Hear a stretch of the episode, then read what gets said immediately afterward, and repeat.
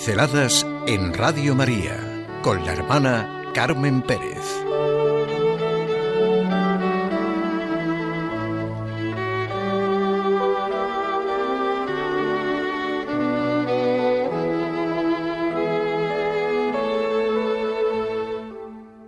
El Salterio de la Virgen.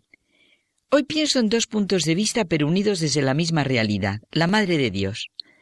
Los dos puntos de vista son la fiesta de Nuestra Señora del Rosario y el Rosario como oración cotidiana, porque Dios lo quiso, fue necesario que la humilde esclava fuera realmente Madre de Dios para que Jesús, el Hijo, nos revelara a Dios, al Padre.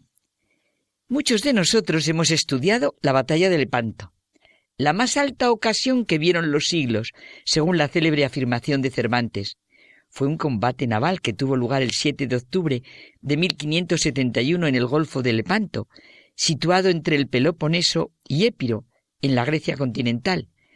Se enfrentaron turcos otomanos contra la coalición cristiana llamada Liga Santa, formada por España, Venecia, Génova y la Santa Sede. La Liga resultó vencedora. La victoria siempre se consideró española dado que el verdadero combate lo sostuvieron los tercios españoles.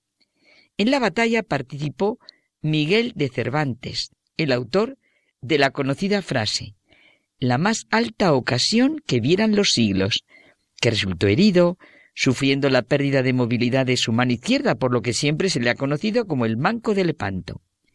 También puede ser que algunos de nosotros conociéramos el encabezamiento de la primera carta de don Juan de Austria a Felipe II después de la batalla de Lepanto. Vuestra Majestad debe mandar se den por todas partes infinitas gracias a nuestro Señor por la victoria tan grande y señalada que ha servido conceder en su armada. De aquí viene la fiesta de Nuestra Señora del Rosario, el 7 de octubre, instituida por San Pío V como conmemoración de la batalla de Lepanto, que vivió profundamente el amparo y la protección de la Virgen Madre de Dios. Es interesante el mensaje que el pontífice envió felicitando a los ejércitos vencedores. No fueron las técnicas, no fueron las armas las que nos consiguieron la victoria, fue la intercesión de la Santísima Virgen María, Madre de Dios. Y fue este mismo Papa el que agregó a las letanías de la Virgen el título de auxilio de los cristianos, precisamente por la citada batalla. El rosario es como la Biblia de los sencillos, el breviario de los humildes. Todos podemos desgranar el Padre Nuestro, el Ave María, el Gloria, y así hacer con María, la Madre de Dios y nuestra, su mismo camino. El rosario, como la oración que conocemos, viene del siglo XIII gracias a Santo Domingo de Guzmán, pero es el mismo San Pío V que instituye la fiesta de Nuestra Señora del Rosario, quien, como acabamos de decir, en acción de gracias, por la victoria de Lepanto la había obtenido, él resulta que este Papa, digo, había dado dos años antes una preciosa definición del rosario.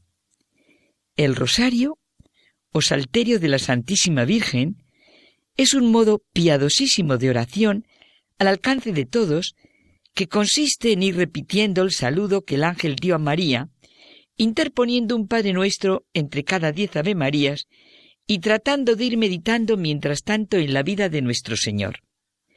Rosario viene del latín, rosarium, significa corona de rosas, y como recordó San Pío V, y ya más próximo a nosotros, Pablo VI, en su carta dedicada a la Virgen María, Marialis Cultus, es como el salterio de la Virgen.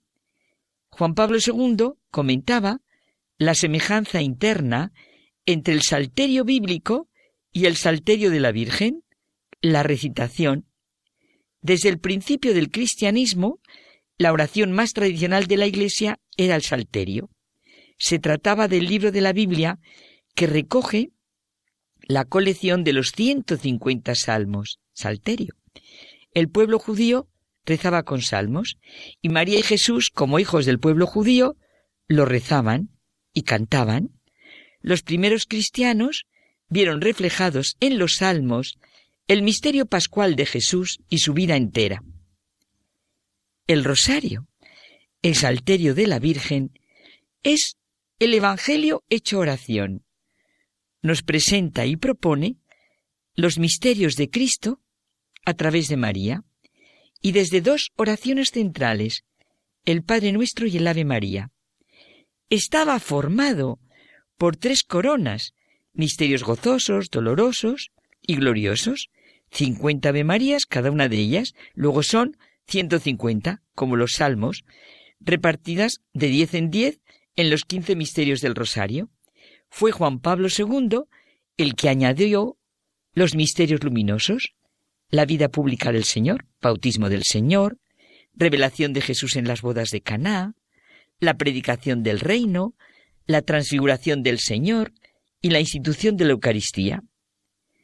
Dice Urs von Balthasar que a pesar de que para algunos no sea fácil la oración del rosario y no les caiga bien ese salterio de la Virgen, entrelaza la oración mariana con todo lo histórico salvífico. La actualización de los misterios de la vida de Jesús, de su pasión, resurrección y consumación, en la que se envuelve también a María como prototipo de la Iglesia.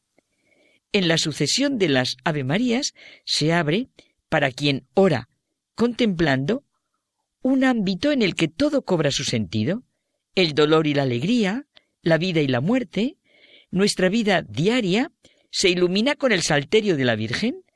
Para no perdernos está María, la Madre, como punto de referencia.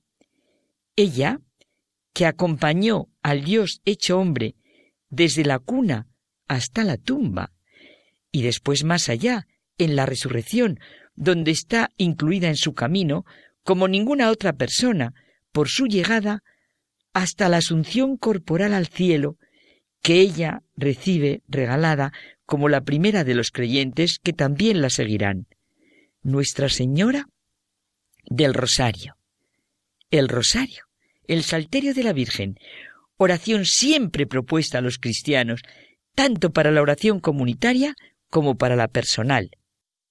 Qué alegría rezar y vivir con esta fe y entusiasmo el Rosario.